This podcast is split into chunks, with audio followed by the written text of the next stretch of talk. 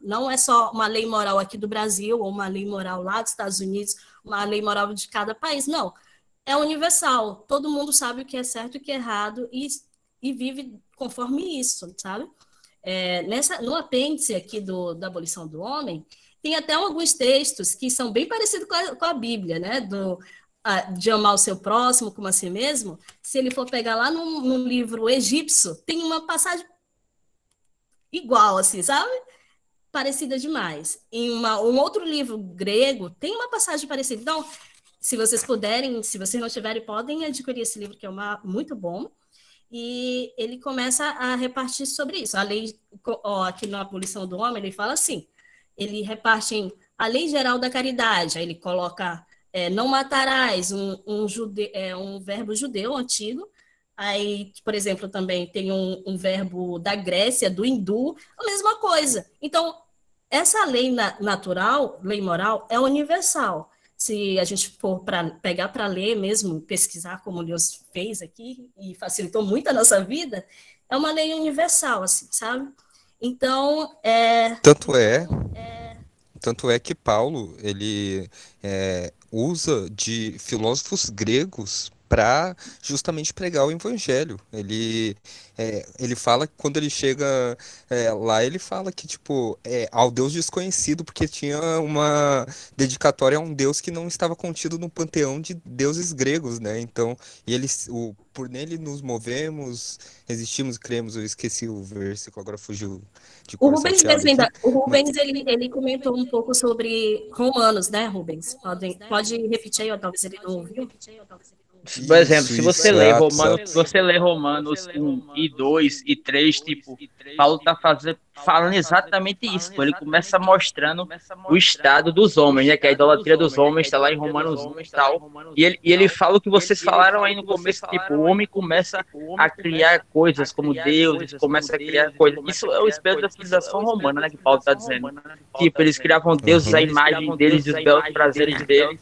E tipo, essa, essa, essa lei do pecado, nesse sentido que Paulo fala, ela vai de totalmente ao encontro da lei de moral que Deus implanta no Romanos 2. Aí Romanos 2, capítulo 2, Paulo vai dizer que Deus coloca no nosso nossa consciência como se fosse tipo certo e o errado, nesse sentido. Não que as culturas não vão variar e tal, mas sempre a gente vai dizer, tipo, não, tipo, aquilo dali não está certo, sabe? Isso, isso, isso Deus colocou na consciência de cada ser humano. É Romanos 1, Romanos 2 e Romanos 3, vocês têm que ler. É, li os contextualizando aí, pô. Contextualizou.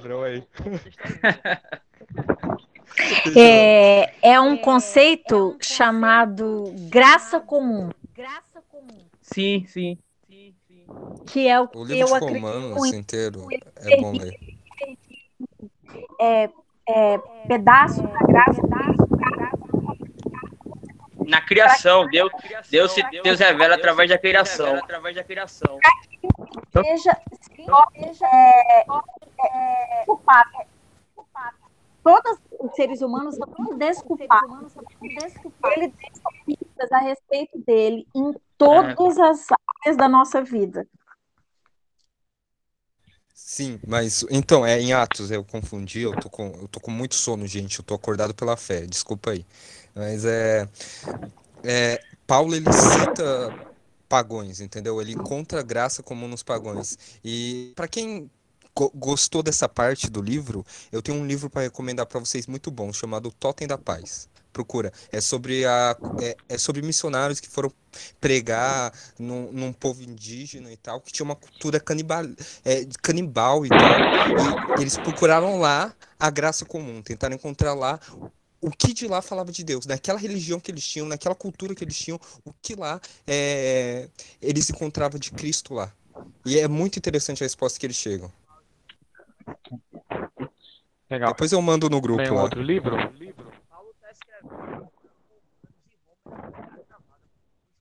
Eu não sei quem tá falando, mas tá muito baixo. Tá ouvindo, Oi. não? Alô? Sou eu que tô ah, falando. Tô, Foi, não, depois tô. eu posso citar um outro Sou livro? eu, sou eu. Não, o Jorge, eu só tô dizendo o seguinte, que tipo, depois tu dá uma olhada como era a história, como era Roma no tempo de Paulo. Era muito depravada, pô. tipo, era, era uma cidade totalmente Sodoma e Gomorra, entendeu? É, é, é, nesse aspecto que tu tá falando aí. Por isso que Paulo fala, é, quando ele escreve Romanos 1, ele, ele cita até uns exemplos, pô, tá ligado? Uhum. Tá. E tinha eu, tantos deuses. Eu, eu posso só citar um livro? Isso, muito. Era politeísta, igual a Grécia, pô. Imitou muito a Grécia. É, que, que é, acho que é Diógenes o cão, se eu não me engano foi ele, que ele sai com uma lanterna na rua falando: O que, que você tá procurando? Tô procurando um homem, porque é mais fácil encontrar um deus do que um homem na rua, de tanta estátua que tinha. É verdade. Diógenes o cão é um, é um filósofo. Gente. Filósofo, é. Acho que foi ele que falou. Minha, é, minha memória tá meio ruim. Pode citar o livro, Reginaldo. Não, então, é que eu lembro que eu acho foi o, o Julio que falou que citou o nome do livro, né? Bom, tá anotado. Tem um também que, que eu indico, que chama Não Tenho Sucesso Ateu. Muito bom. É, do Norman Geisler. Norman Geisler. Do, é, do Norman Geisler. E assim, ele cita, já contei, acho que 11 ou 12 vezes sete livros. Ele cita sete livros constantemente. E até uma, uma, uma parte ele fala assim, uma vez eu sou obrigado a citar os sete livros, né? Então, é, é um livro assim científico, porém cristão. Interessante que ele fala, voltando um pouco da, da lei moral, é, os primeiros capítulos é, ele cita falando assim da o que, que, é a verdade. As pessoas antes de chegar a Deus, antes a tudo, ela tem que saber o que, que é a verdade. E hoje a gente vive muito no mundo relativismo. Ah, é, aí ele cita até aquela questão da, do elefante, né? Ah, Aí você, segura uma orelha, o outro segura uma, uma pata. Então, só que tudo leva ao elefante. Né? Então, hoje tudo é relativíssimo. Então, ele cita a verdade. Que a verdade, se, se existe a verdade, a, a, a, o oposto é mentira. É errado, é mentira. Então, aí ele cita então que as pessoas hoje em dia, ah, ele pode ser, pode estar em todo lugar, Deus pode estar em qualquer religião, Deus está. É, eu acho que a sua verdade, ela pode. A sua verdade e a minha verdade pode ser a minha verdade. Mas que não é bem assim, né? Que na verdade, se existe uma verdade, existe uma só e o restante não é. Então, um, pa um parâmetro é. vai é. discorrendo. É, e então ele vai falando é, da, da criação do universo, é, que você que vai escolher se, se é a ciência é, ou se é o criacionismo. Mas aí, se é o criacionismo, explicando por que, que ele tem mais fé no criacionismo do que o, uma ciência frajuta, né? não aquela ciência má, a ciência boa, quer dizer. Então, aí ele vai descobrindo que lá na frente, citando as religiões, vai, vai falando por que, que o, o cristianismo é o verdadeiro e as demais são mentira. Porque se você coloca aí um, um você pega o islamismo, ele vai falar por que, que o islamismo é errado. É, não tem o, livro ótimo, rapidinho, Reginaldo, rapidinho. Rapidinho, só. É religião entre. É Jesus entre outros deuses, já vi Zacarias. É, é super isso, pô. Super isso mesmo. Muito bom o livro. Jesus é, entre outros é, deuses. É, não, então. É, sim. Então é isso. Eu, é um chama. Não tem oferta para ser ateu, depois eu vou mandar a mensagem aqui. E ele cita muito, chega na parte moral, né, ele chega nessa, nessa lei moral e ele cita né, o, escancaradamente o que o Lewis fala, e, e a ser junto, atrelado com a verdade. E isso também remete hoje. É, hoje em dia, tudo é relativo. Não, ah, não, para a verdade sua é a mesma minha. Né? Mas a gente sabe que no fundo, no fundo, existe só uma verdade, né? Sim. Mas vocês acham, por exemplo, no meu acadêmico, né? É, uma das minhas primeiras aulas de iniciação ao pensamento científico era, era dito assim como a verdade é algo relativo. É, e naquele momento eu me questionei: será que eu devo debater sobre isso e me posicionar? Ou eu simplesmente, ou eu, simplesmente não não não não crio não esse crio essa, esse, essa esse questionamento, né? É, é por... Só que pensando melhor, eu percebi que é uma coisa assim tão. Porque assim, o que é a verdade? É Jesus, né? Jesus é a verdade e a vida. Então, é, para uma pessoa entender algo tão profundo, eu creio que não é algo que a gente possa dizer assim, né? Porque a gente estava tendo aula pelo Meet. É, num, num bate-papo, né? Não é algo que você possa explicar, né? Enfim, o que é que vocês acham? Que vale a pena essa discussão ou não? Jurrei, tipo, é... foi mal, Pedrão. O Pedrão ia falar. E pode falar, Pedro, já falei demais, né? É, é rapidinho, é só para essa questão sobre verdade, é porque eu estou terminando história agora e a primeira coisa que a gente vê no primeiro semestre, a gente é atacado justamente por esse conceito de que a verdade não existe, né? Você é tudo relativo, o que você a verdade é construída, né, e tudo mais. É algo muito complicado de se debater. Eu acho que para você entrar num debate desse, né, você tem que estar tá muito bem embasado com leituras e tudo mais. Entendeu? Não é algo simples. Eu acho né, que você... não vale hum. muito a pena não debater dentro do meio acadêmico, porque é, algo... hum. não vale a pena às vezes, né? Tem isso também. Não você tem que escolher suas brigas, eu acho, sabe? E é. assim, isso, isso. Tá muito embasado, sabe? Porque tem conceitos até que, que são levantados e aí o pessoal, não, mas isso aí caiu por terra por conta do relativismo, sabe? E assim, passei um bom tempo lendo Foucault, e Foucault realmente ele constrói isso, sabe? Coloca na sua cabeça bastante, entendeu? Parte da minha monografia... Ah, é... Ah. Aí eu vou falar um pouco da minha experiência, porque eu já entrei na faculdade já um pouquinho tarde, né? Eu já estava com quase uhum. 30 anos quando eu entrei na faculdade na Universidade Federal. Na verdade, era a segunda, né? Porque a, a minha primeira foi na área de teologia. Então, a segunda universidade é, foi na Universidade Federal. E eu confesso a você que, assim, eu acredito que é, eu sou uma pessoa meio esquisita, então eu acredito que toda briga é válida. mas, né, mas aí eu penso como C.S. Lewis mesmo. Eu penso que essa questão da verdade, sobre a questão da gnose, da verdade, que a verdade é construída, que não existe verdade absoluta, é preciso se debater, mas não de uma forma bíblica na universidade.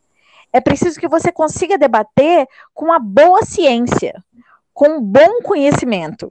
Então, quando você fala, por exemplo, é, se você chegar para o seu. Eu tinha uma professora de sociologia na universidade que ela batia muito, principalmente na questão do criacionismo. E eu via é, meninas de 16, 17 anos que estavam na universidade se sentirem perdidas e já querendo sair da igreja porque aquela professora estava falando aquilo, que aquilo era ciência, que era comprovado. E aí eu entrei nisso, porque aí eu disse assim: não, peraí.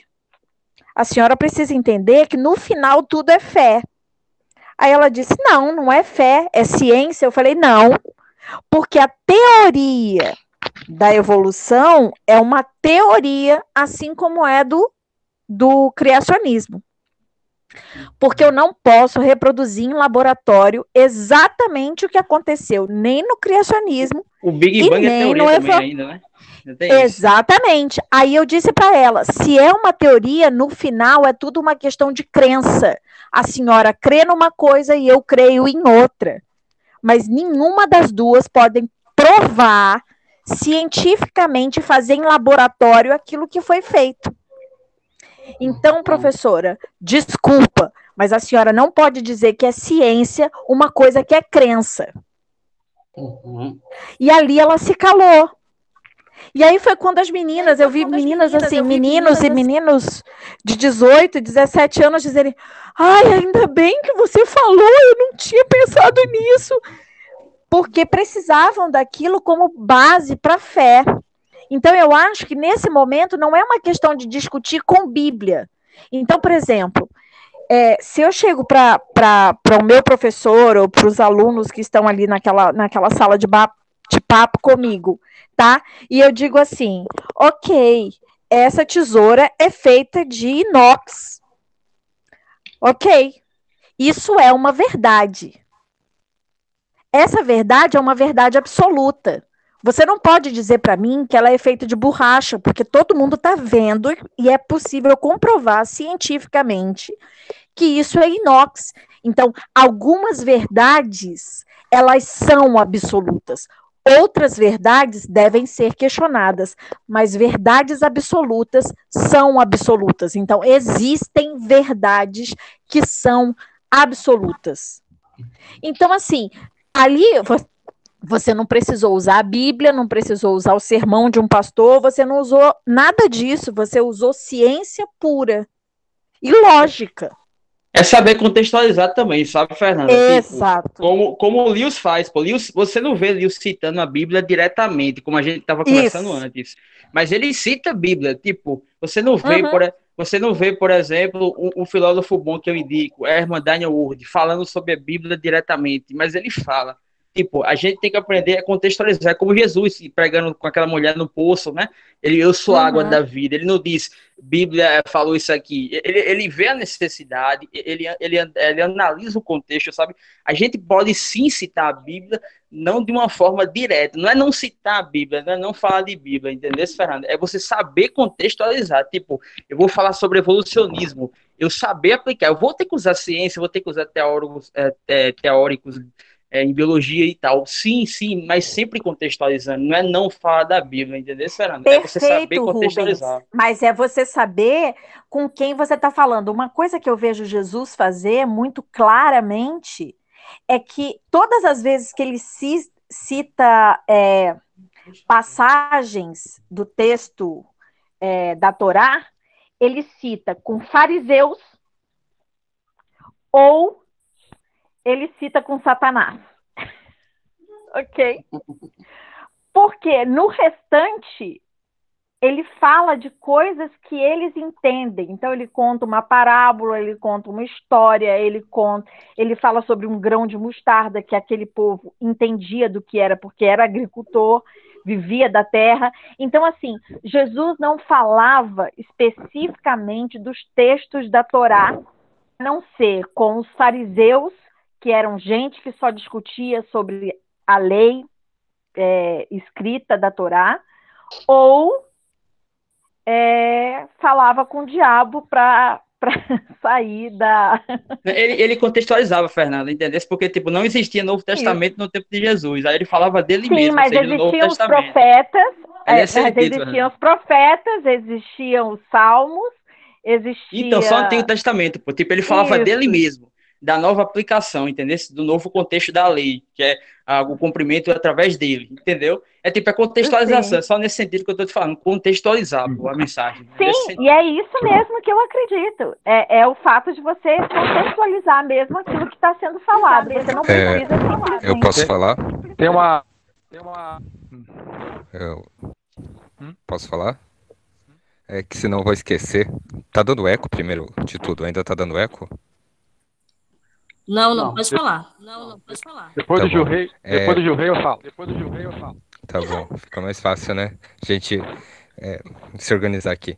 Mas a primeira coisa que eu quero falar é a respeito de um ponto que a Fernanda trouxe lá atrás. Eu queria só é, não é corrigir, mas eu lançar um outro contraponto, sabe? Porque ela falou que, tipo, é, não vivemos uma guerra, não vivemos uma guerra como aquela, mas vivemos um tipo de guerra.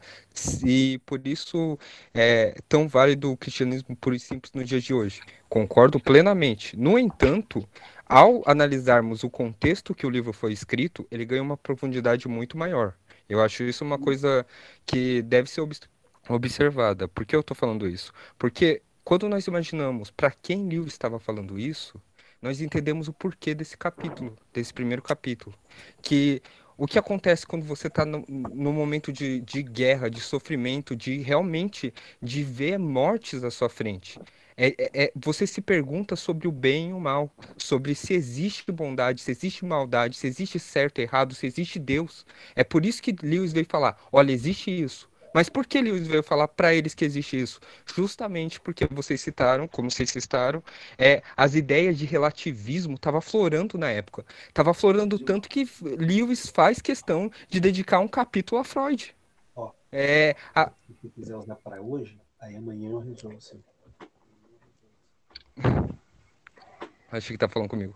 É, então, justamente ele pega e, e, e, cita Freud porque Freud é um dos pais do é, de ser contra Deus, entendeu? De ser do ateísmo, por assim dizer. É alguém que se posicionou contra Deus, contra a religião e falou que era uma ilusão. Então, Lewis pega e vem falar: não, existe uma verdade, Existe algo real e vocês estão sofrendo, mas saibam que existe bom e ruim. Vocês estão, podem estar errados no que vocês acham bom e ruim, mas existe uma luta certa. É, existe um combate certo. E quando nós entendemos isso, dá para entender muito melhor o primeiro capítulo, o, o, primeiro livro, que às vezes é o mais difícil de entender, porque das pessoas que eu indico o livro, sempre falo: nossa, o primeiro livro eu não entendo, é muito teórico, eu não entendo para que serve direito. E justamente quando nós entendemos do conflito, da, dessa relatividade, é que no, nós entendemos esse primeiro capítulo. Fez sentido o que eu disse para vocês? Fez sentido. Uhum. Fez sentido sim, psicólogo. Sim, e eu, eu sim, confesso a você que eu vejo uma relatividade grande nos tempos atuais. Todo sentido. Uh, Deixa eu ver quem, daí, quem, quem, daí quem queria falar depois de mim? Pode falar aí. Isso, é, não, eu, eu só ia só dar continuidade nessa questão da verdade e do relativismo. É, eu acho que a humanidade em si, é porque você tem aí o ponto de criação e o ponto o criacionismo e o ponto do evolucionismo, a evolução. É, na verdade, sim, existe a ciência A, que é a ciência boa, a ciência e a ciência má. A ciência má é aquela que induz humano acreditar em coisas totalmente errado. Ciência boa é aquela que, que induz o ser humano a pensar, refletir e verificar o que é correto, né? E, e isso tem que Lewis defende e os, e os estudiosos também defendem. Então, assim, eu acho que hoje falta muito, na verdade, falta muito vontade da pessoa acreditar. Então, assim, ela tem, ela tem dois pontos de, de, de acreditar de que ou Deus criou o mundo, é alguma, algum ser, uh, divino criou o mundo, ou a evolução ela nada. Então você tem essas duas questões. Então você vai escolher, a sua fé vai escolher. Só que você precisa ter um conhecimento, né? mesmo que tenha fé, você precisa ter um conhecimento para acreditar que foi um ser e inteligente que inventou tudo, né? que é Deus. Então, só que assim, é, hoje, a, é, não só hoje, mas a humanidade que ela tem uma facilidade de acreditar, por exemplo, na lei da gravidade. Ah, a lei da gravidade ela existe porque ela é provada, é comprovada e a gente é, vê essa lei da gravidade. Então, se uma pessoa aqui, ela cai lá na Ásia, né? é, é, então assim, e, e todos todos nós cremos que todo morre um dia. Só que a gente vê todo mundo, é, todo mundo morrer. A gente não está vendo todo mundo morrer. Mas a gente aprendeu que todo mundo morre e isso é um fato comprovado. Então, essas pessoas têm uma certa facilidade para crer. Agora, na crença de, de que existe um, um ser divino, uma criação inteligente que criou tudo, as pessoas têm dificuldade de acreditar. Então, isso é, é falta de vontade das pessoas. É a falta de vontade das pessoas de, de acreditar que existe um ser que fez, que fez tudo e que tudo, na verdade, no criacionismo. Então é, é só esse ponto que eu queria é, é, falar sobre essa questão, voltando àquela questão da verdade, voltando àquela questão da verdade, do relativismo. Isso. Posso falar? Uhum. Pode falar, Pedro. Não, é só a questão de realmente a preocupação do Lewis em relação à verdade. É uma preocupação que ele levanta na abolição do homem, que é justamente isso que ele fala, que a abolição do homem é justamente essa queda da verdade, essa, essa quebra da verdade. Né? E o quanto isso é prejudicial. Porque a partir do momento quando ele começa a relativizar as coisas, ele relativiza a própria existência e acaba abolindo o próprio homem. Né? E ele acaba respondendo essa questão da verdade nesse capítulo, né, do, do, desse livro, livro 1. Né? O processo dele todo é em defesa da verdade.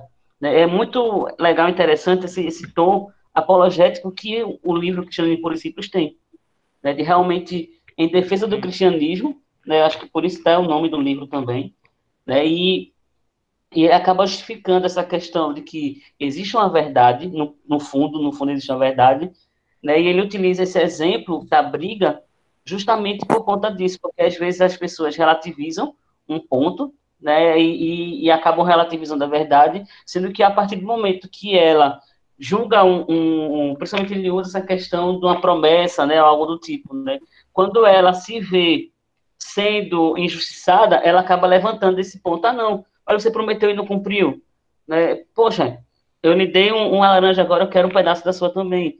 Isso é justiça e tudo mais. Então as pessoas acabam evocando né, essa lei moral e essa lei natural né, nesse momento, né, nesses momentos de, de, de de discussão, de debate, ou acabando defendendo o próprio ponto, né, ela não percebe que levanta esse ponto em comum de, da verdade, né, da, da, lei natural. E o primeiro momento aqui, nesse capítulo aqui, é justamente isso, né, que a lei natural é algo que, que, no fundo, as pessoas estão lá defendendo sem nem perceber, sabe? Uma coisa que... Exatamente. Uma coisa é... Que, é Posso, é, você quer falar primeiro? Ou... Pode falar. Eu vou falar, falar, senão eu esqueço. não, não, é só, é, só, é só um negócio que eu esqueci, se eu, senão eu vou esquecer mesmo. É rapidão mesmo. É, nossa, agora eu esqueci. Desgraça, fala aí. Eu esqueci mesmo. Eu falei que Desculpa. minha memória é ruim. Não, minha memória é péssima, gente. Tem que trabalhar isso. Não, mas o que eu ia falar. Essa foi boa.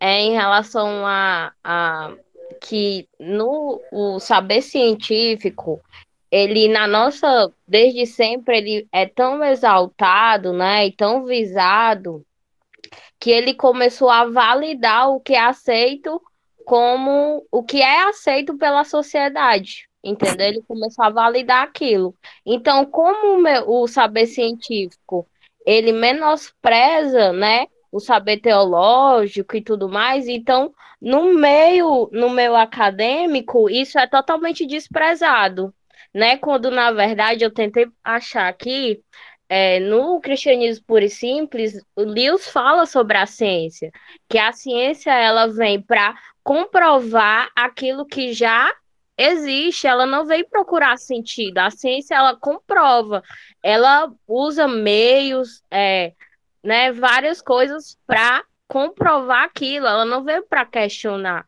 E o, essa, essa principal falta, essa lacuna, né, que existe na nossa sociedade é justamente por isso. E é isso que eu ia falar. É isso. É, lembrei, falar... lembrei, lembrei. Ah, tá bom. Fala logo, menino. É, não, senão, senão eu esqueço. É, gente, é, quando nós estamos falando disso, é, de debater coisa na faculdade e tal, eu, eu, eu lembrei de, um, de uma situação que aconteceu comigo que, de modo simples, eu, é muito engraçado porque eu usei um argumento do Lewis, mas era justamente sobre relativismo moral e tal. O professor veio falando que a moral é subjetiva, ele não explicou os diversos visões, ele simplesmente expôs. E eu gosto um pouco de filosofia, né? Então eu sabia que existiam outras visões além dessa. Então, eu para eu para contrapor ele, eu levantei a mão, ele falou: "Alguém tem alguma pergunta?" Eu levantei a mão e falei: "Tá, professor, então você está dizendo que se a moral é depende de cada povo, de cada época, para o povo nazista era moralmente certo matar judeu?" E daí o professor entrou parafuso, ficou bravo, e no final me chamaram de nazista. Você acredita nisso? Enfim. É, o que eu estou dizendo com isso é o seguinte: é, é que é necessário conhecermos muito bem o que, que vamos debater antes de debater. Na faculdade, muitas vezes, não é a hora de debater. É necessário calcularmos quando e por que estamos debatendo um assunto. E conhecermos o assunto antes de debater. Vocês podem reparar que quando o Lewis ele debate o assunto, ele tem propriedade para falar sobre isso. Ele estuda aquilo. Ele não simplesmente vem com a, com a ideia dele que ele aprendeu e, e expõe ela. Ele estuda outro ponto também para saber o que, o que é verdade o que é mentira na visão dele. Isso é extremamente importante na faculdade, por causa que o que acontece? Muitas vezes o cristão vai lá, crê no, evolucion, eh, crê no criacionismo e vai lá e aprende sobre evolução e já debate direto. Muitas vezes o professor vai vir com argumentos que o cristão nem está preparado. Então, às vezes, é necessário o cristão primeiro é, aprender com o professor para depois debater, entendeu?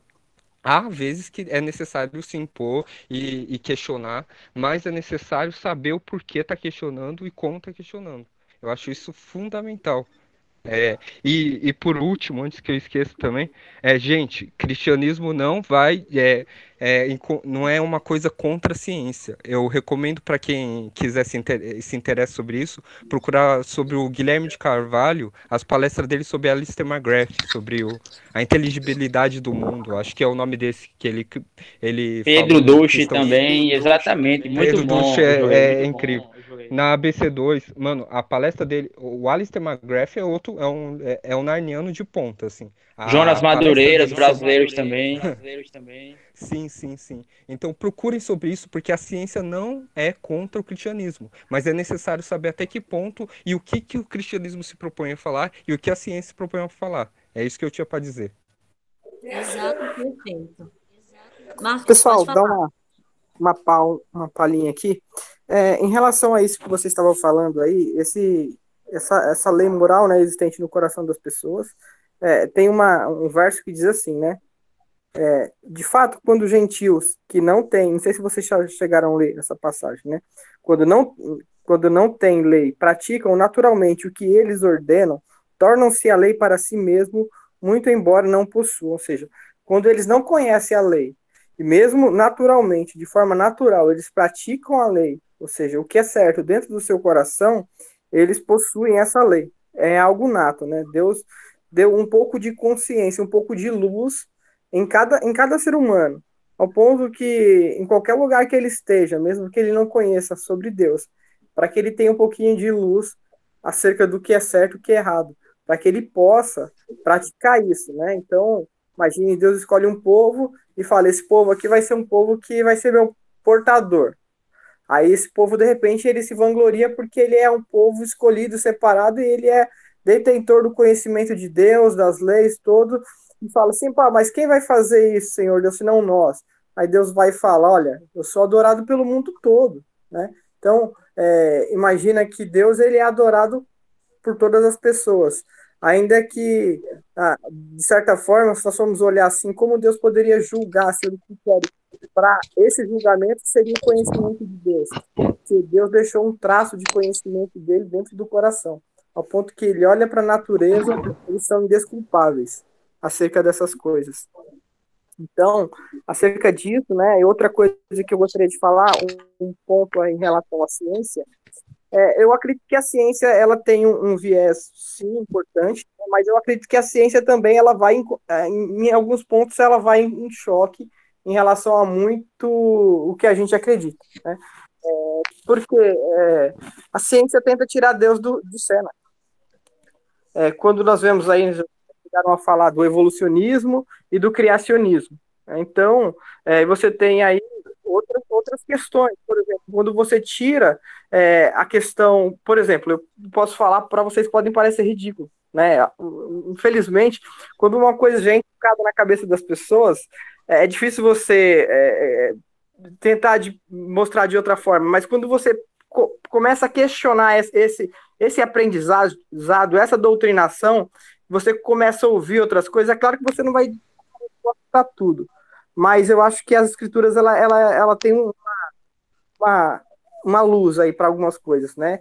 Eu, por exemplo, eu sou terraplanista entendeu? Pode parecer uma coisa louca para alguns, entendeu? Mas eu acredito muito no, no, que as escrituras dizem, e eu acredito muito também numa ciência que é, que é, é empírica, é experimental. Não é só baseada em teorias. Por exemplo, uma coisa que Einstein falava, Tesla já contestava naquela época, né? E quando perguntaram a Einstein quem era o homem mais inteligente, ele falou: pergunte a Tesla. Aí Tesla questionava muitas coisas acerca das leis que Einstein tinha desenvolvido. Então, por exemplo, a, a questão da gravidade pode ser explicada por alguma, algumas coisas como a, a, densidade, como o corpo pode permanecer em repouso em geração ao solo. Então, muitas coisas, elas cabem questionamento, sim. Então é isso, gente. Sem ser muito... É, prolongar muito. É como diz o Luiz Pasteur, acho que é uma frase bem famosa. Um pouco de ciência nos afasta de Deus, mas muito nos aproxima. É, é só não fazer aquela distinção, pô, tipo de a ciência é má, a ciência é ruim. Não, pô. Newton era, era cientista e era cristão. Newton escreve um comentário bíblico pô, sobre Eclesiastes. É enorme o comentário de Newton. Então, e pouca gente sabe disso, entendeu? Eu acredito que Newton era ateísta, mas ele não acreditava no Deus de milagres, sabe? Naquele não, Deus... ele era cristão, não era ateísta. Ele escreve um comentário sobre Eclesiastes, é só você procurar. Newton nem ateu, ele era cristão. Então, é. assim, por exemplo, Luiz Pasteur, que eu acabei de citar, era cristão também. Muita gente boa, cientista, era e é ainda cristão. Tipo, a gente tem hoje Adalto Lourenço, que é um astrofísico. Enfim, tipo, ciência não enfim, parte de Deus. Ciência não a gente tem que saber separar isso daí. É, é, é, é você saber onde cristãos. procurar, entendeu? Saber onde procurar. Eu digo por experiência própria, porque eu sou um ex-ateu.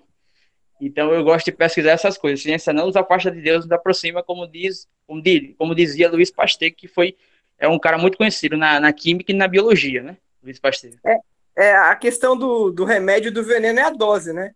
Então depende muito. Então tem, é, tem aquela ciência realmente que você consegue, né? Realmente ela tem a sua importância e tem aquela ciência que tem aquele veneno, que realmente é, é, é contra, né? É uma ciência é que tenta tirar Deus da história, né? Então tem, tem muito essa questão, né? É, eu acredito, por exemplo, o evolucionismo que vocês acabaram de falar mesmo, e o criacionismo. Mas é interessante essas discussões, né? Sim, sim, sim. É bastante. É, e essa primeira parte ainda tem alguém que queira, porque já, a gente já está se aproximando do final e ainda tem muita coisa para falar, né? E... Olha a hora passou... também, já que já passou, né? Quase meia, quase meia-noite. Mas tá bom o papo, tá bom o papo. Eu só queria só. Tá só... Eu só, tá eu só queria. Tem 20 pessoas ainda. Oi, Alu. Pode falar. Eu, eu daqui a pouco eu preciso. Daqui a pouco que eu preciso me, me desligar. Eu só queria comentar, acho, acho que foi, não sei se foi o Rubens ou o Marcos, é, da questão do evolucionismo, da ciência, que, que a gente tem que usar, e ciência boa, ciência ruim.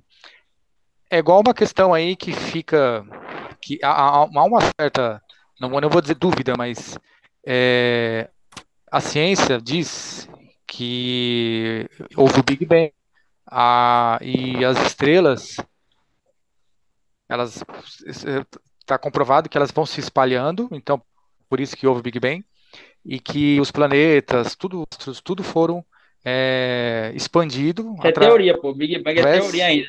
Do Big Bang. Isso. É teoria ainda, é teoria. Isso, é uma teoria.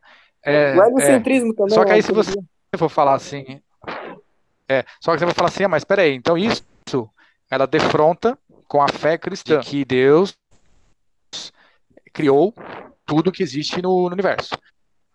Eu acho que, que não contradiz, porque para nós, exatamente, sete dias pode ser 7 milhões de anos, ser 7 bilhões de anos. Para nós, um dia, e para Deus, pode ser mil anos. Então, o fato de, ah, é, vamos supor que é, realmente provasse, provar que é, de fato, uma verdade absoluta é que as leis do universo, a criação do universo, o Big Bang, eu acho que isso não contradiz com a fé cristã. Eu é, é, não, não, não, digo reforça, tá? mas Nossa, isso não, não, não tira Deus, não tira Deus da jogada, porque isso aí para nós, para nós é, é, é, os dias a gente conta de forma diferente. Então, isso não quer dizer. E até mesmo é, a C.S. Lewis ele fala, agora não lembro qual livro, ele fala assim: que por mais que hoje, mesmo se a ciência é, comprovasse todas as perguntas, todas as respostas, se ela adquirisse todas as respostas que as, que as pessoas estivessem é, perguntando, é, uma pergunta a ciência nunca ia responder. Por que de fato existe o universo? Então, Sim, ela ia a ciência explicar como que se como que deu origem a tudo. Então vamos supor, Big Bang. A ciência provou, bateu o martelo, o Big Bang. Só que essa é uma pergunta filosófica. Por que então fomos criados? Por que, que o universo criou e por que e para onde nós vamos? Essas perguntas estariam intactas. E aí cabe, já é a parte filosófica, que aí entra Deus. Que é assim, não anula, né, cara? Criou, não, tá. então, o Big Bang não anula a escritura, não. Exatamente, porque, é, é, como eu falei, se todas as perguntas fossem respondidas, ainda Deus ia falar, mas por que que eu criei? Por que que eu criei você humano? Por que que eu criei o Big Bang? Por que que, aonde nós vamos? Essas perguntas estariam filosoficamente intactas. Então isso, eu acho que o Big Bang pode ser, é uma teoria, é uma teoria que até estão aparecendo muitas outras, mas assim, eu acredito que nada anula a presença de Deus e nada anula obra e nada anula Gênesis. Eu acho que o fato de sete dias, Só isso aí é uma coisa é de, de... Vamos votar, é, vamos votar pro tema. Só um instantinho, gente. É porque assim, vocês estão muito no Big Bang e na terraplanismo e nesses detalhes. Vamos voltar pro livro, por favor. Porque eu acho que tem muita gente aí que está querendo. Não é sendo a chata da vez, mas já sendo. Eu acho que tem muita gente aí querendo que a gente fale sobre o livro, tá bom? Desculpa aí. Tá, eu vou, eu vou me despedir aqui do, de vocês, que aí a próxima reunião, é, se tudo der certo, eu, eu entrarei. Boa noite para todo mundo aí. Boa noite, amigo. Boa noite. Boa noite, Reginaldo. Até na próxima. Obrigado. Obrigado. Tchau. Tchau. Tchau, tchau. Agora, é, já falamos vários, muito sobre a lei, né? A gente já deu de entender um pouco, aqueles que não estavam entendendo muito bem, que a lei moral é uma, né? É universal. Mas o que está por trás da lei, já indo lá para o último capítulo, né? O capítulo 4, a gente vai falar um pouco sobre o que está por trás dessa lei, né? Onde é, Lewis ele fala sobre é, o certo e o errado ainda, é, já na página 51, fala assim: é, as assim chamadas leis da natureza humana, ou certo e o errado, tem que ser algo que vá além dos fatos concretos do comportamento humano. Não é aquele, como ele falou, o instinto gregário, né? Tem que ser acima do instinto gregário. Não tem como a gente ter uma ação no instinto. É como ele deu até um exemplo, não sei se vocês, com certeza vocês leram sobre o piano, né? É, tem o piano e tem, as, a, tem o teclado do piano e tem as notas, né? Não, não tem como as notas ser o teclado ou vice-versa. Tem que ter uma, uma coisa além, né, dessa acima, né, do, do certo e do errado. Então é aí que ele começa a entrar já na, na em Deus, né, falar um pouco sobre Deus, é, de uma certa forma. E é, continuando, ele fala assim: nesse caso, além dos fatos reais, você tem algo a mais, uma lei real que não foi inventada por nós e a qual não sabemos obedecer. Que aconteceu, alguém desativou alguma coisa. Então, é uma, é uma lei real que, a gente, que não, a gente não consegue obedecer, essa lei. É uma lei que ninguém consegue obedecer, né? É, não temos essa, essa não foi, não foi, é, não foi inventada por nós e temos de obedecer. E nesse momento ele começa a falar sobre é, o universo em que, que a gente vive, né? E que tem essas duas visões, a visão religiosa que é a visão que eu acho que todo mundo aqui crê, e a visão materialista. Tem essas ambas visões que aparecem em homens pensantes, somos nós. E mais, não é possível descobrir qual dessas visões no sentido comum é correta do ponto de vista científico, como todo mundo estava falando aí, né, da ciência. A ciência não tem como comprovar, a ciência ela não, ela funciona, Deus fala, a ciência ela funciona com base em experimentos, né, como a Bárbara falou ela observa os comportamentos das coisas. A ciência não ia observar o comportamento do Big Bang ou não viu é, como funciona e tal. Essa é a ciência verdadeira, né? A ciência ela funciona com essa base. E Lewis ele acredita muito na ciência, né? Ele, ele acredita muito na ciência. Então ele fala que toda afirmação científica no longo prazo, por mais complicada que pareça, na verdade significa algo como eu apontei o telescópio para esta ou aquela parte do universo, 2 horas e 20, no dia tal, dia 15 de janeiro, e vi isso e aquilo. Isso é a ciência. Isso é o que a gente acredita que é a ciência. E se ela consegue, é, através dessa, dessa perspectiva né, que, que funciona a ciência, através de experimentos, se ela consegue ver é, tudo isso, né, essa, essa lógica que a gente vê como, como pensamento materialista ou religioso, ele ele, eh, se ela acredita nisso, não tem como ela botar um, um, um a gente acreditar totalmente na ciência, é, bater o martelo e falar que aconteceu isso ou aquilo, porque ela não observou aquilo e não, não teve essa vivência, né? Então ele coloca assim: É, não pense que estou contrariando a ciência, apenas estou dizendo qual é a tarefa dela. A tarefa da ciência é essa. E quanto mais científica for uma pessoa, mais creio eu, ela concordaria comigo que isso é o papel da ciência. Então, é, ele fala que a ciência é algo muito útil, né? A ciência é importante. A gente está aqui falando que a ciência não é importante. A ciência é importante. Tanto que os meninos eles acabaram de, de falar, né, sobre sobre é, algumas pessoas que é, desse meio da ciência que também falam de, de cristianismo. Então, o cristianismo não anula a ciência. E esse, esse papel do, do, do Lewis, quando ele fala sobre isso, sobre essa lei, ele, ele fala assim no, no na página 56, né? Parece-me que é, é parece-me que forçoso presumir que se trata de algo a mais. Ele já começa a ir para Deus, né? Que o algo é A maiúsculo, algo a mais, mais parecido com a mente ou com qualquer outra coisa conhecida, porque afinal de contas, a única outra coisa que conhecemos é a matéria, e nunca vi uma porção de matéria dando instruções. Mas é claro que algo não precisa ser muito parecido com uma mente, muito menos com uma pessoa. Então, é, aqui ele já fala de Deus, né? No capítulo seguinte, vocês vão descobrir e tal. É, nesse, nesse capítulo do, do, do que tem algo atrás do, da lei natural, a gente já vê que ele já fala um pouco, já vai indo destrinchando para Deus nessa, nessa, nesse caminhar, né? Que a gente vem. É, eu vi que algumas pessoas disseram que estava com dificuldade em saber do o que estava se tratando o livro e tal. E eu creio que acho que muita gente aqui já esclareceu um pouco a mente, né? Já abriu um pouco a mente para ver o que está tá escrito nessa lei. Ele até teve, teve, até algumas pessoas, né, que mandaram cartas para Deus falando que ficaram confusas sobre essa lei natural, lei moral, mas ele ele teve a ele explicou, né? Lá no comecinho, se vocês voltarem, lá no capítulo, acho que 2, ele, ele explica, porque teve pessoas que mandaram cartas, realmente, não foi só a gente, teve gente mais, mais até mais letrado, talvez, que não entendeu também. Então, ele, ele explica sobre isso. E já entrando aqui para o capítulo 5, se vocês tiverem alguma coisa para falar, nesse ponto do capítulo 4, podem pontuar aí, galera, tá bom? Eu só fazer uma pontuação que eu acho muito interessante esse caminho, que o Lewis faz desde o começo, sabe?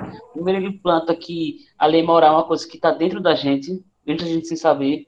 Depois ele fala que é algo que é plantado da, na gente, mas é exterior, sabe? Ela, ela, a gente sabe que é certo, mas é algo exterior. Ele até usa exemplo de, de alguém se afogando, né? Uhum. E aí uhum. você tem aquele instinto de salvar a pessoa, mas ao mesmo tempo você tem o instinto de se proteger. Né? Sendo que a lei moral por fora vai dizer o que é certo e o que é errado de, de, de verdade né, e tudo mais. E a lei moral ser algo que vai realmente fazer que a gente escolha algo, né, entre dois instintos e tudo mais. Aí depois ele fala desse ser que, que essa lei moral é feita por um ser que tem a mente e tudo mais, né? Ela não vem da matéria, né? E a ciência não consegue explicar porque é algo filosófico, né? E o final que eu acho interessante é justamente essa lei não ser algo bom às vezes, né? Não que a gente considera bom, mas algo que realmente nos vá não vai chocar com a verdade. Né? Às vezes a verdade é dolorosa. Né? Às vezes a verdade a gente sofre para aprender o que é a verdade, sabe? E tudo mais. Acho muito interessante esse caminho que ele faz. Sim. Eu não sei se vocês. Pode, Pode falar, Bárbara. Eu não sei se vocês vão concordar, mas o que eu entendi, né? Fora tudo isso que vocês falaram, uma coisa que eu compreendi da lei moral, que, da lei natural, né? que ele fala que está dentro de nós, principalmente nesse, nesse exemplo, né, de salvar alguém é, que, que esteja se afogando, é que é como se fosse um mediador. Ele fa também fala como a como já falaram sobre a cultura e tudo mais. Por exemplo, a minha mãe me ensina que eu não devo mentir, certo? Mas tem uma ocasião em que eu vejo que para mim o melhor é mentir. Mas qual vai ser o meu mediador entre eles? É essa lei natural, né, que ele chama de lei natural, que Deus incutiu em nós. Eu acho que esse conceito é muito importante a gente entender ele agora para a gente poder prosseguir no livro, entendeu? que porque foi assim, eu acho que foi até Agostinho que falou que ele procurou Deus em todos os cantos, mas ele só achou quando ele olhou para dentro de si, né? Sim. Então, isso é esse, essa linha de raciocínio é muito importante para a gente entender o que vem a seguir no livro. Alguém mais tem algo para falar? As meninas que não falaram, a Joyce, o Rubens fala muito. Pois é, eu vou nem falar mais. Evelyn, Daiane, Vera, Daniel, a Angélica também. A Angélica está com problema no fone. Enfim, é, é isso mesmo, gente. Essa é, o que está por trás da lei, né? É, como eu já falei, tem essas visões, tem a visão materialista e a visão religiosa. Eu acho que eu até coloquei lá no, no nosso grupo, no chat, uma, um, esboçozinho só para eu acompanhar. E nesse esboço eu falo sobre essas duas visões, né, do materialismo e do, da religios, religios, religiosidade. Eita. Esse, o materialismo ele se comporta de maneiras definidas, né? É tipo é, ele, ele é tipo um acaso, é, assim. E na, na religião, na visão religiosa, ele já co coloca a lei natural como uma consciência, uma mente. É como o Lewis fala, né? Já começa a falar sobre esse, é, esse, esse algo. Esse algo já é uma, não propriamente uma mente, né? Não propriamente uma pessoa, mas ele já fala que, que há essa, essa, esse algo além de, do, daqui do planeta, do mundo. Tem um, algo que já, já nos coloca desde, desde sempre, né?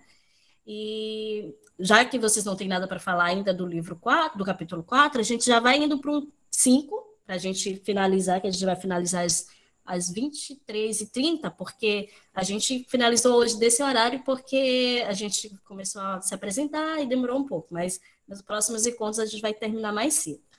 Enfim, aí voltando agora para o capítulo 5, né, que é temos motivos para nos sentir incomodados, que é o capítulo que ele encerra. Nesse, no capítulo 5, falando já da lei moral, eu vou, vou ler um trechinho e depois eu falo pra, eu peço para vocês falar um pouco desse capítulo.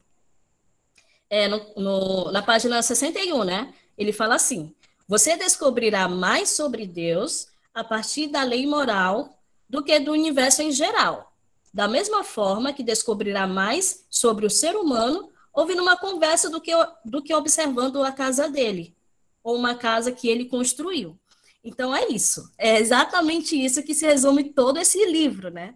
A gente é, falou no começo que o Lewis ele não traz Bíblia, não, não fala de Deus, mas ele, ele coloca dessa forma, ele, ele faz essa ressalva já aqui no, no finalzinho do livro, que a proposta dele, né? Ele fala que a partir dessa lei moral a gente vai conhecer a Deus, vai descobrir Deus. E, e dá esse exemplo básico, eu gosto muito do cristianismo por simples, né?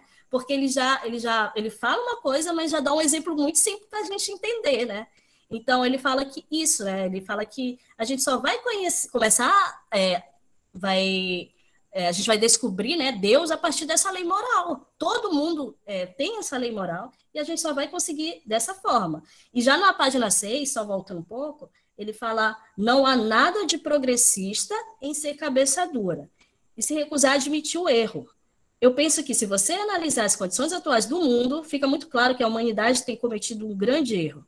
Estamos no caminho errado. E se isso for verdade, teremos de voltar atrás. Por isso, por, pois é esse o meio mais rápido de progredir. É, muitas das vezes a gente vê, ah, não acredito em Deus, né? Então, é, se a gente vai para esse lado da lei moral, a pessoa começa a entender, né? A entender, a entender o, a ver, ter uma visão, uma cosmovisão, né? Ter uma visão de mundo através disso, dessa lei moral. E nisso vai falar muito de Deus. E, e mas tem gente que não não consegue entender e se acha um progressista, né? Ele, ele o Lewis fala, faz até essa brincadeira, porque se você se acha um progressista, né? Se você está dando, é, se você acha que está conhecendo alguma coisa e tal, o progresso é, é mais regredir para a verdade, né, do que continuar progredindo o erro. É basicamente isso que ele fala. Então, É, nesse, capi nesse capítulo, né, nesse capítulo 5, ele fala todo, todo, de todo o livro, bem resumido, em, em, sei lá, cinco, cinco linhas, e começa a falar mais agora do cristianismo. Nessa primeira parte, é, se vocês quiserem falar um pouco sobre esse, esse primeiro trecho, podem falar. E a gente já começa falando um pouco do cristianismo para finalizar.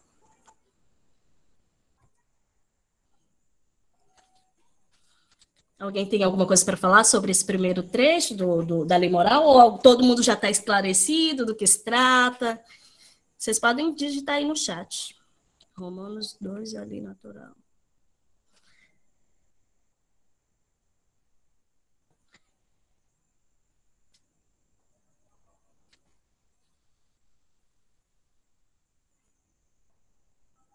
Pois bem, então, é, então já indo para o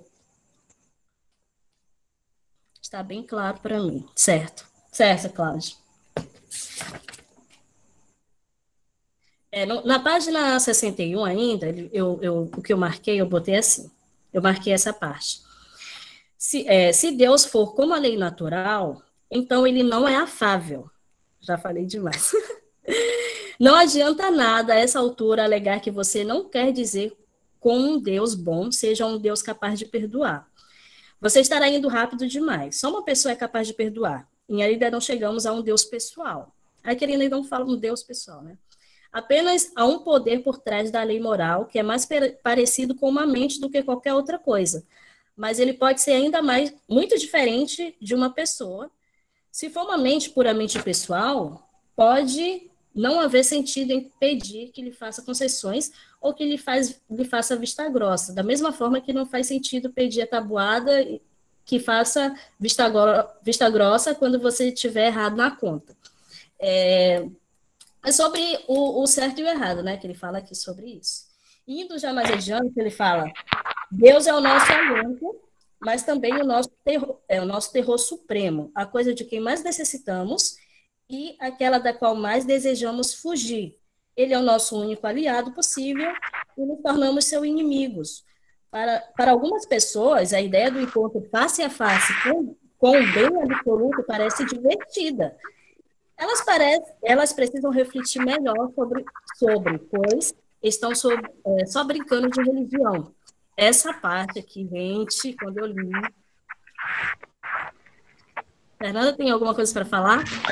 Eu tenho. É, é, eu acho que agora chega a parte onde C.S. Lewis fala de um, de um Deus impessoal. Ele diz que é um, é um intelectual, é, é uma, uma, uma mente, mente pensante que criou o mundo. Só que aí ele diz assim: mas isso daí não diz nada a respeito de mim.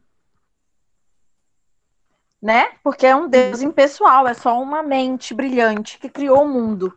Agora, Sim. quando eu penso nesse Deus que criou essa lei moral e tudo isso, aí é quando ele entra nessa terceira coisa que ele tinha para dizer já no final do, do capítulo 5.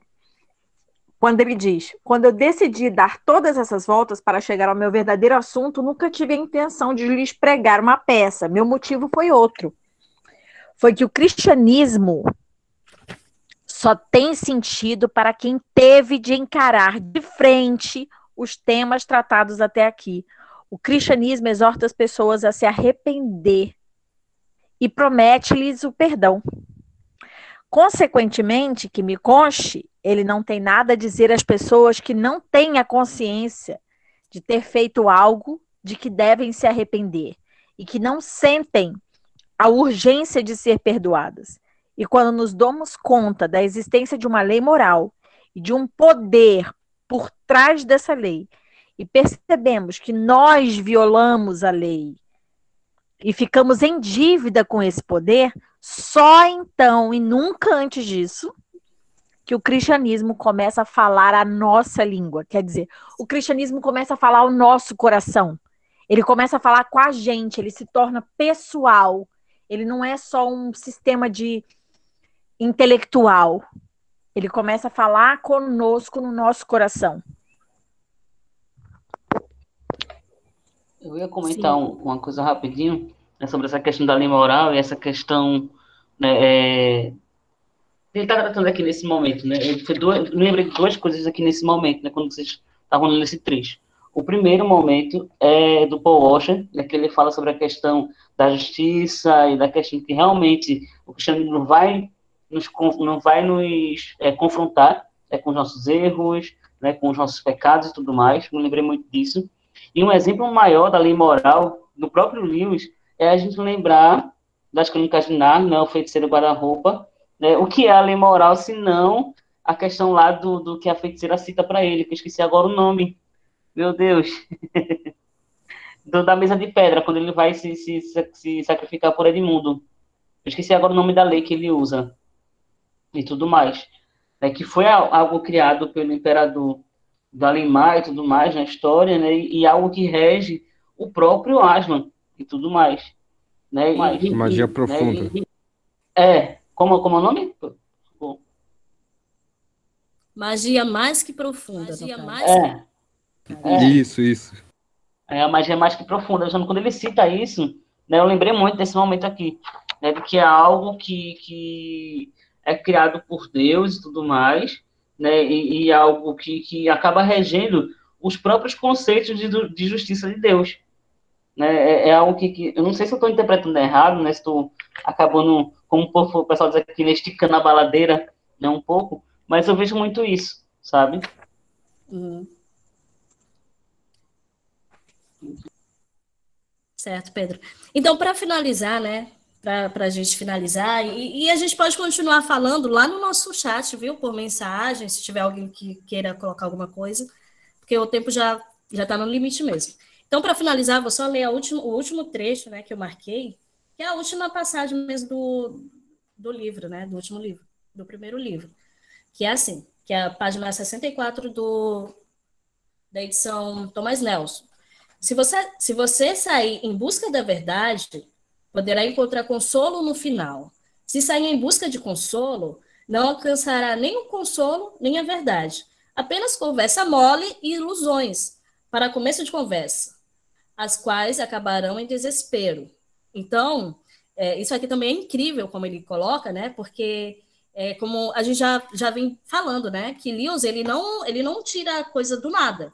Ele vai atrás, como a Bárbara perguntou, né? Que se entra numa discussão e tal.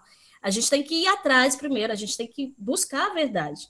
E no final a gente vai ver que vai ter um, um consolo ali.